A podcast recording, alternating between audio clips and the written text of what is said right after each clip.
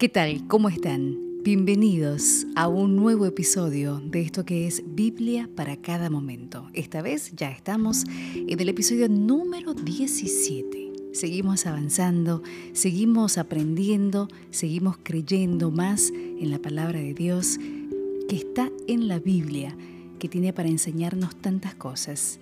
Y poquito a poquito podemos ser un mejor cristiano y hablando justamente de ese tema, de ser un mejor cristiano, encontré un pasaje muy interesante en 1 Timoteo, el capítulo 4, desde el versículo 12 al 16.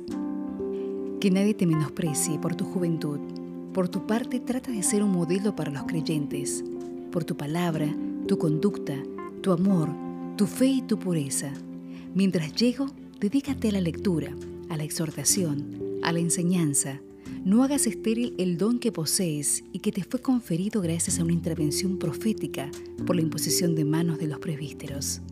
Medita estas cosas, entrégate completamente a ellas para que todos puedan ver tu progreso. Preocúpate por ti y por la doctrina. Preserva en estas cosas, pues si haces esto, te salvarás a ti y a los que te escuchen. Palabra de Dios. Te alabamos, Señor. Esta ha sido la palabra de hoy en este episodio número 17 de esto que es Biblia para cada momento. Hasta entonces.